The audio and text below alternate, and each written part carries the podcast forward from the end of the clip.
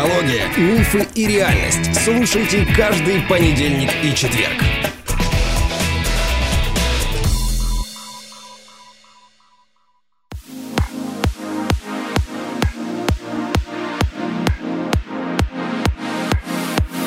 Привет, привет, привет. Всем привет. Сегодня с вами снова я, Вика Капецкая, и со мной сегодня моя мама Александра Капецкая. Здравствуй, дочка. Будем обсуждать тему токсичного позитива. Как и обещали. Как и обещали в прошлом выпуске. Но прежде чем начать, маме есть что сказать? Да, я поняла, что к прошлому выпуску можно кое-что добавить. Мы с тобой приглашали наших слушателей подумать над разработкой ритуалов инициации. А ты знаешь, оказывается, это уже есть. В Карибском бассейне есть э, на островах племена, которые живут вообще другой жизнью, не такой, как мы. И, конечно, цивилизация туда приезжает в качестве туристов и, ну, откровенно говоря, давит на них. И ты знаешь, вожди собрались и разработали ритуал инициации. Они дают возможность членам своего племени выбрать, кто они – Mm, интересно. Да, значит, если они выбирают, что они вот это племя, подростки проходят этот ритуал инициации, неважно, мальчик или девочка, если они выбирают, что они принадлежат к этому племени, они ходят исключительно в этнической одежде. А если они выбирают другой путь, они могут одевать шорты, футболки, ну, то есть вот нашу одежду, унисекс, которую мы все носим, да, и тогда они называются «никто».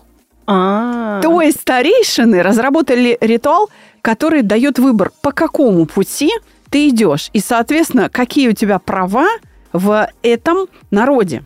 Свое устное законодательство. Да, полные права или усеченные. Но они дают выбор, то есть это как бы... Да, да, совершенно верно. Свобода самоопределения. Но не через Конституцию, а через ритуал инициации – но тогда они это решение не отменяют. То есть Великая даже если мысль. ты внезапно начнешь носить традиционную одежду и сказать, а нет, ты должен заслужить, да, это целая история. Ну ты же выбрал, все, будь последователен. Суровые люди.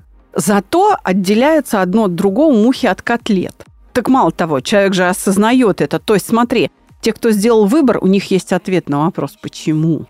Ну, э, тогда им дается какое-то время на этот выбор, правильно? Понимаю? Конечно, то есть они готовятся, и целый ритуал. Он существует, и этим путем, видишь, уже народы пошли. Я думаю, что нам стоит кое-чему поучиться у тех, кого мы считаем примитивными племенами. И так ли они примитивны, дочунь? А еще, ты знаешь, ко мне пришел человек на консультацию и пожаловался, что нас очень сложно найти. И я так удивилась, что как это нас сложно найти. Ну, давайте я скажу, что этот подкаст производит проект «Чувство покоя», психологический центр, которым я руковожу.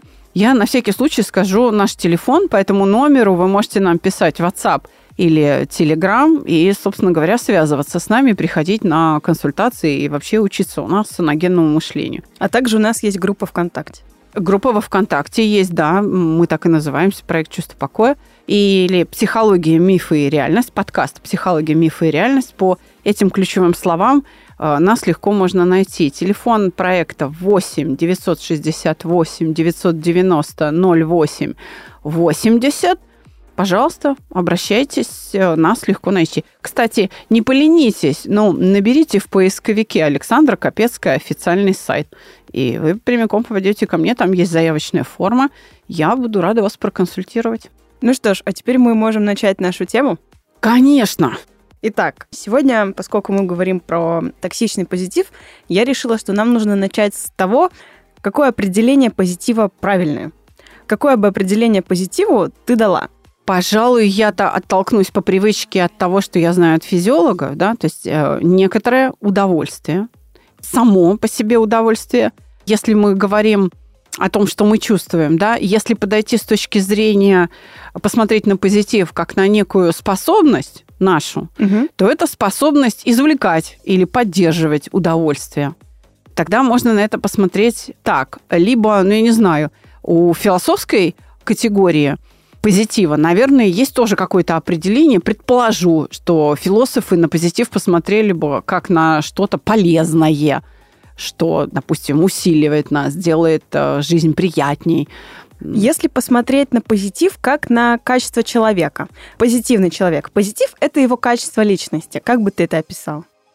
К позитивным людям, наверное, надо отнести оптимистов, которые во всем ищут хорошее и всегда строят прогнозы такие вот воодушевляющие. Да, воодушевляющие. В этих прогнозах всегда содержится возможность, хотя бы возможность, решения возникшего затруднения. Вот так.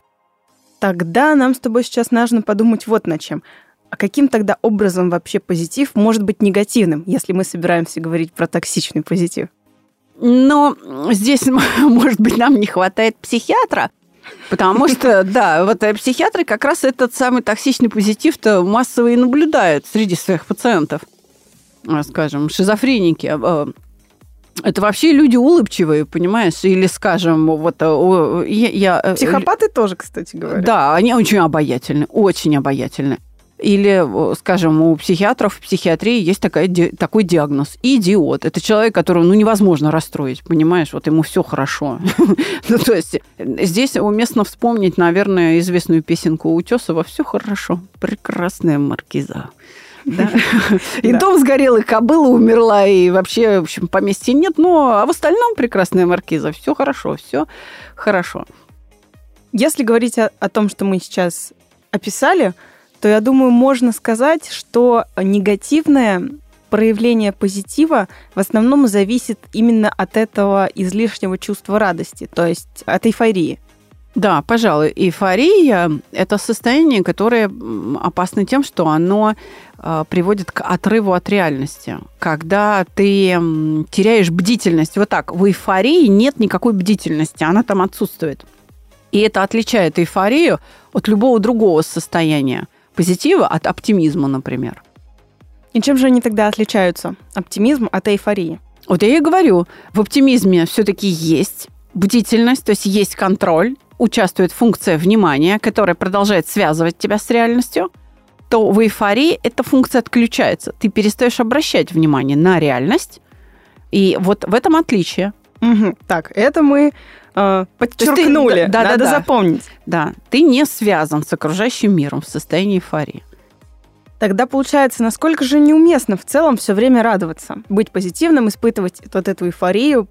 А здесь нам помогает культура, которая определяет, что, ну, например, на похоронах не плачут или радуются и все время веселятся только дураки.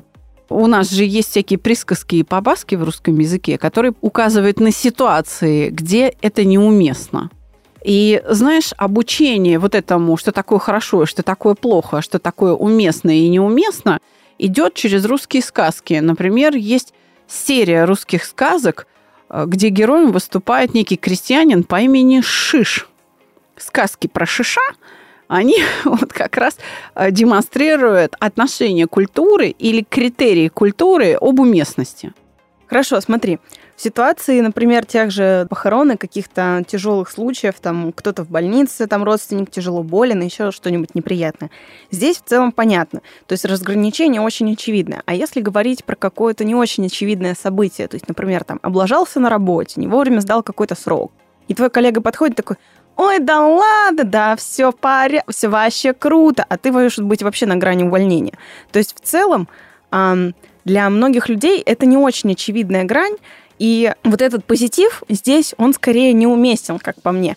Здесь нужно проявить какое-то сочувствие. А очень часто эм, излишне позитивные люди, да, э, они проявляют именно не сочувствие, а своими словами больше обесценивают э, чужие переживания, э, вот этим своим позитивом прикрываясь. И они не всегда это осознают. Вот это плохо. Это вообще говорит о том, что имеет место быть защитные действия психики. Такое самообман, вранье надо думать о хорошем, и оно само как-то рассосется. Но само не рассосется. Да, надо думать о хорошем, думая о проблеме, ища способ решения этой проблемы. Опять же, вернемся к бдительности. Ты знаешь, уповать э, там, на Господа Бога или, допустим, на то, что человек, который над тобой издевается, смилостивится, да ладно, он передумает. Это он зря так тебе угрожает. Да ты что-то ему веришь. Да он этого не сделает. Да ну не бери в голову. Да, ты, да, да. Если ты об этих проявлениях токсичного позитива, то да, э, я согласна. Или Что Бог не делает, все к лучшему. Пожалуй. Только на это надо правильно смотреть. Это же не значит, что ты э, должен пассивно, э, так сказать, прекратить участие в этой реальности. Э, в своей собственной жизни, да. Потому что фактически мы снимаем с себя ответственность и перекладываем ее на нечто. То есть это даже не какой-то осязаемый объект, а вот, ну, так вот надо было, и ты полностью снимаешь с себя вообще любую ответственность. Так вот, те самые неочевидные ситуации для обывателя, они неочевидны почему? Потому что те самые обыватели – о которых ты говоришь, это люди, которые не привыкли заглядывать в последствия. Именно вот тогда из-за позитива, да? Да, да даже просто не из-за позитива, а просто отсутствует у них э, привычка смотреть или предполагать какие-то отдаленные последствия тех событий, которые с тобой происходят. Конфуций, по-моему, говорил, кто не ведает долгих дум, имеет близкие огорчения. Вот. Да, и вот, вот эта распространенная очень философия, да мало ли что там будет через месяц-два, через 10 лет. Вот сейчас живу одним днем приводит к тому, что люди, да, вынуждены искать какой-то способ решения проблем, которые, знаешь, для них они как бы волшебным образом случаются. А на самом деле это же закономерность предыдущих твоих шагов. И были ты... предпосылки и намеки на это. Да, но ты не можешь их вывести, потому что ты не привык к этому прогнозированию. Иными словами, чтобы не стать таким человеком, как тот Шиш, герой, э, дурачок из русских сказок, да, нужно э, вот смотреть в эти последствия, нужно иметь эту привычку заглядывать в отдаленные последствия того, что сейчас происходит, и тех решений, которые ты сейчас принимаешь. И тогда тебе не понадобится просто уговаривать себя аффирмациями каждое утро перед зеркалом. Все будет хорошо, все прекрасно, все само собой рассосется, я совсем справ... Не справишься. Почему? А ты не имеешь интеллектуального инструментария для ты, того, чтобы Ты не справиться. готов к тому, что сегодня произойдет то, что от тебя не зависит. Что нет, что от тебя зависит. Но то, что ты заложил 4-5 месяцев назад, год, полгода или вчера – что вот то, что сейчас происходит, это итог твоих решений, принятых тобою раньше. Вот. От чего защищает токсичный позитив. Раз ты не хочешь нести ответственность, значит, не мы неси. тебе даем еще более совершенное средство избавить себя от этой ответственности. И вот стой перед зеркалом и читай аффирмации. Я вот, кстати, нашла в статьях, пока готовилась к этому выпуску, откуда в целом взялся концепция Э, вот этого позитивного мышления, да, так. она появилась во второй половине XIX века. В разных формах ее развивали ученые и писатели. Ты имеешь в виду жанр утопии? Нет, жанр просто позитивного мышления, угу. как вот факт, что так надо думать. В 1952 вышла книга э, Нормана Винсента Пила «Сила позитивного мышления». Суть концепции, которую он предложил, заключалась в следующем – Человек может быть счастливым, несмотря на внешние обстоятельства. Достаточно просто этого захотеть. Например, он решает больше не испытывать негативные эмоции и начинает любые события трактовать только с позитивной стороны. Ищет в них какие-то уроки и пользу для себя. В целом, ориентация позитив может показаться отличным подходом, но концепции, конечно же, много критиков. Потому что позитивное мышление может быть не просто бесполезным, но и вредным. То есть о чем мы говорим – но появилось это еще в XIX веке. Значит, возможно, людям оно понадобилось. Давай поговорим о том, чем же это грозит на самом деле. Вот помимо того, что мы с тобой сказали, самому человеку, мы говорим о том, что то, что говорит человек, вредит другим. А немножко поговорили о том, чем это грозит себе, но вот реальную опасность. Мы можем совершить какой-то нехороший поступок, нас могут уволить, и это в целом не очень опасно. А вот для своего внутреннего состояния. А я уже сказала, э, неплохой путь к сумасшествию вообще следование этой позитивистской стратегии. Смотри, да, действительно, трактовать что-то как полезный урок, как полезный опыт очень важно. Это хорошо, это Да, правда. но полезный опыт не значит приятный. А позитивисты часто уходят в оценку «это хорошо», нет, надо уметь смотреть все-таки реальности в лицо. И если что-то плохо, значит, надо называть вещи своими именами. Потому что тогда будет формироваться, в противном случае, привычка к самообману. Если ты не называешь вещи своими именами, ты врешь себе и окружающим. Но тогда ты не можешь влиять на это. Понимаешь, ну оно же хорошо, а зачем на это хорошо влиять? У тебя тогда мотивация теряется. Все-таки вот, например, наша научная школа «Саногенное мышление», оно говорит о том, что важно добиваться соответствия. Смотреть реальности в глаза и взаимодействовать с той реальностью, какая есть, никак ее не смягчая. Но при этом делать это таким образом, чтобы иметь способность ну, вытерпливать эту реальность. Когда внутри меня есть состояние покоя, я могу действительно выносить любые сложности. У меня хватает сил на них. То я, есть... Потому что я могу контролировать амплитуду реакции. Ведь саногенное мышление, смотри, это про что? Обидно, плачь. Страшно, бойся. Да? Но ты сам решаешь, что тебе сейчас страшно, и тебе надо бояться. То есть, понимаешь, ты допускаешь эту реакцию, ты управляешь ее амплитудой, ты в состоянии ее терпеть.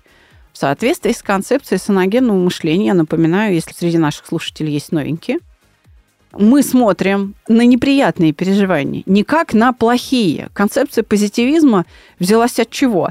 Если мысли плохие, то мне плохо. Если мысли хорошие, то мне хорошо.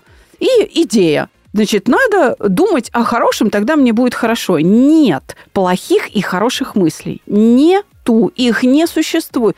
Мысли просто есть, как дождь. Вот хорошо или плохо, что идет дождь. Но здесь уже нужно Это смотреть... решаю я, да, это вопрос восприятия. Одному человеку хорошо, другому плохо, а дождь просто идет, он нейтрален. Мыслей не бывает плохих. Но если посмотреть на это стороны, если, например, дождь пошел в пустыне, это в целом хорошо. А если, например, дождь пошел в, в какой-то более-менее болотистой местности, он все идет, идет, идет, а люди там живут, из этого не могут себе посеять никакую еду, то в целом то, что дождь так долго идет, это плохо.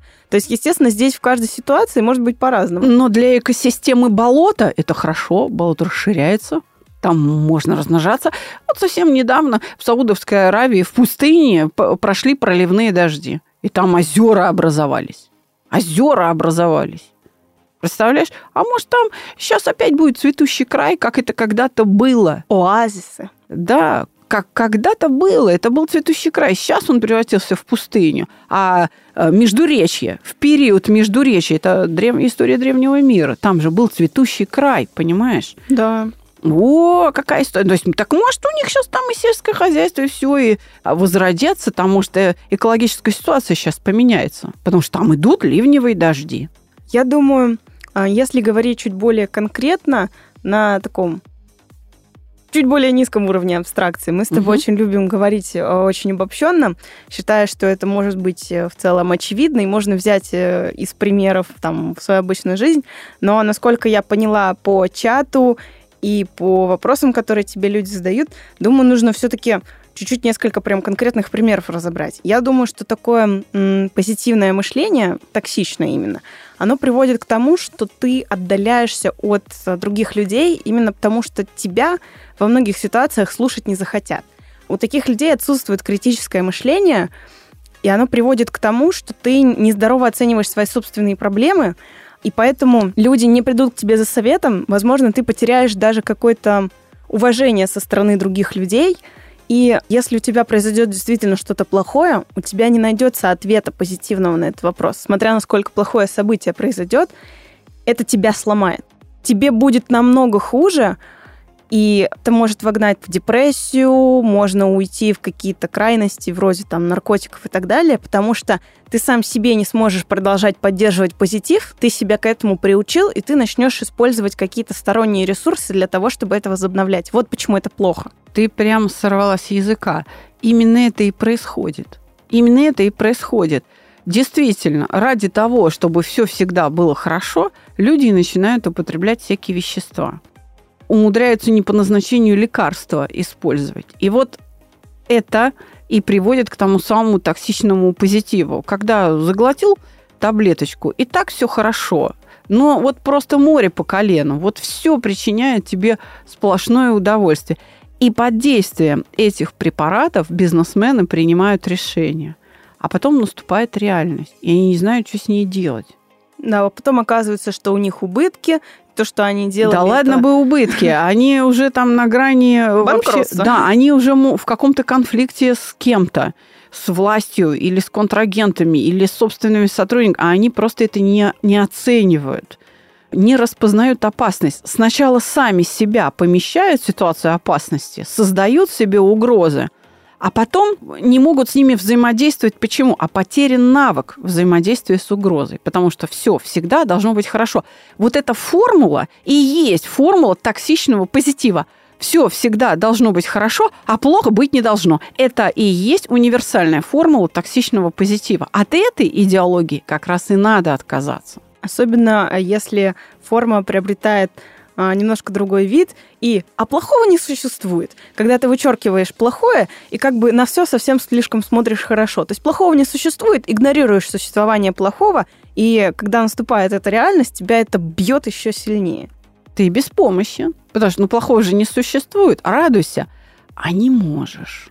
Я считаю, что в хорошей э, концепции, ну, такого правильного позитива, ты не то чтобы испытываешь удовольствие в плохих ситуациях, да, не пытаешься найти в этом излишнее хорошее удовольствие для себя во всем, но позитивно смотреть на вещи как. Вот, например, со мной случилась там беда. У меня сломался двигатель, ну, например, на машине. Да, это плохо. Ты осознаешь, что теперь у тебя сейчас не будет транспорта, у тебя будут какие-то траты. Это неприятно. Ты чувствуешь, что это неприятно, но ты смотришь на это так. Блин, машина была старая.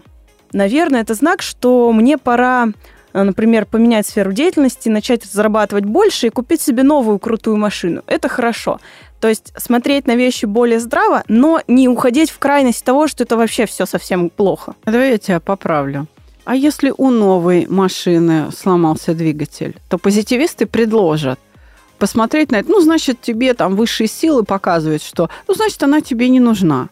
А саногенщик посмотрит на это совершенно с другой стороны. Возможно, я неправильно использовал машину. Почему новая машина меня Да, сломалась? может быть, значит, я нарушил какие-то условия эксплуатации, либо это промышленный брак. Я верну машину в салон, и все.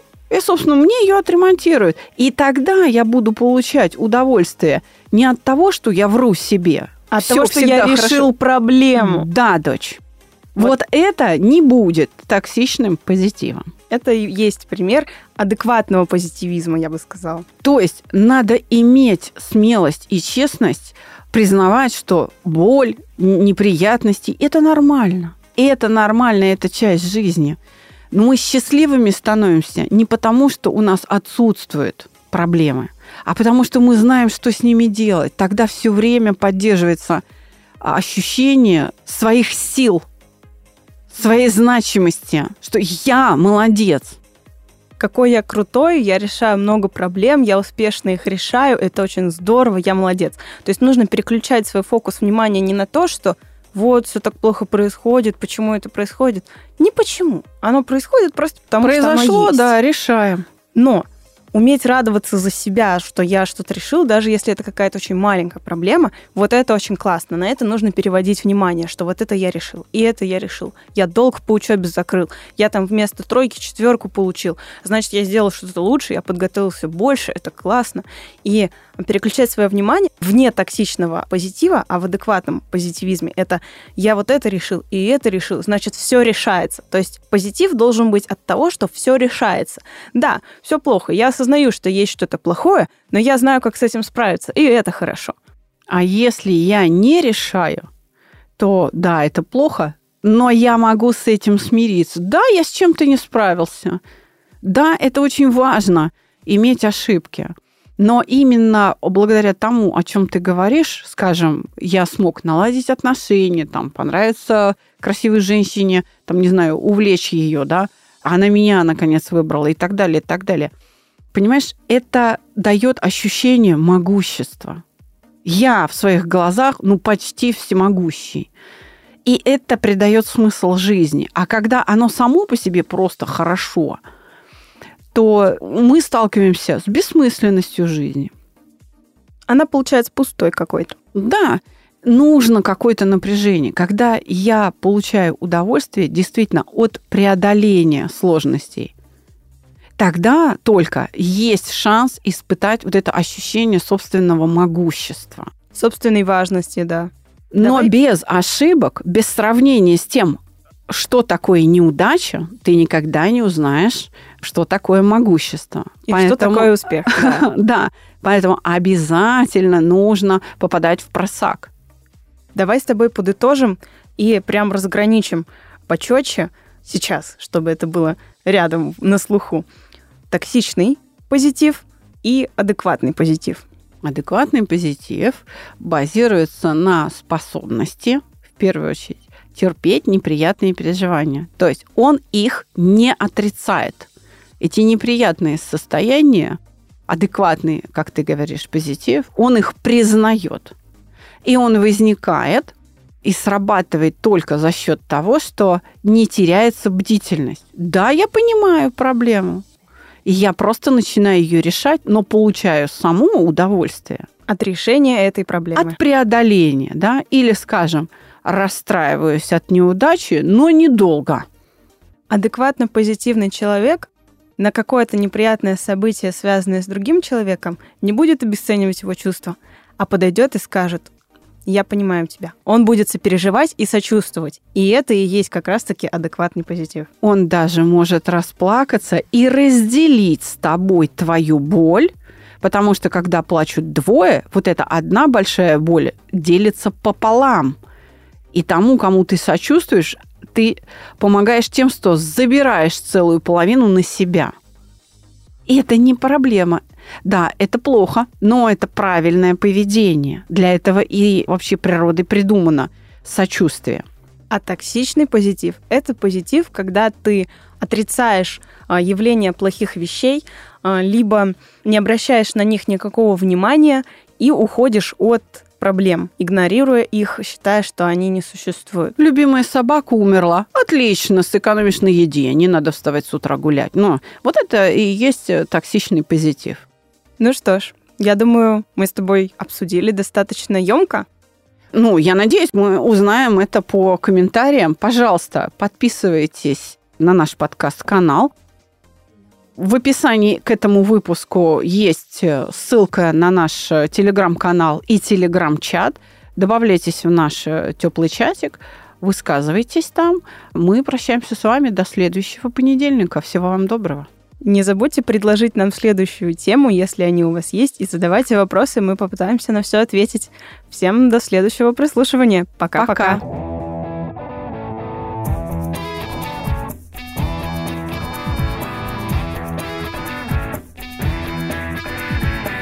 Психология, мифы и реальность. Слушайте каждый понедельник и четверг.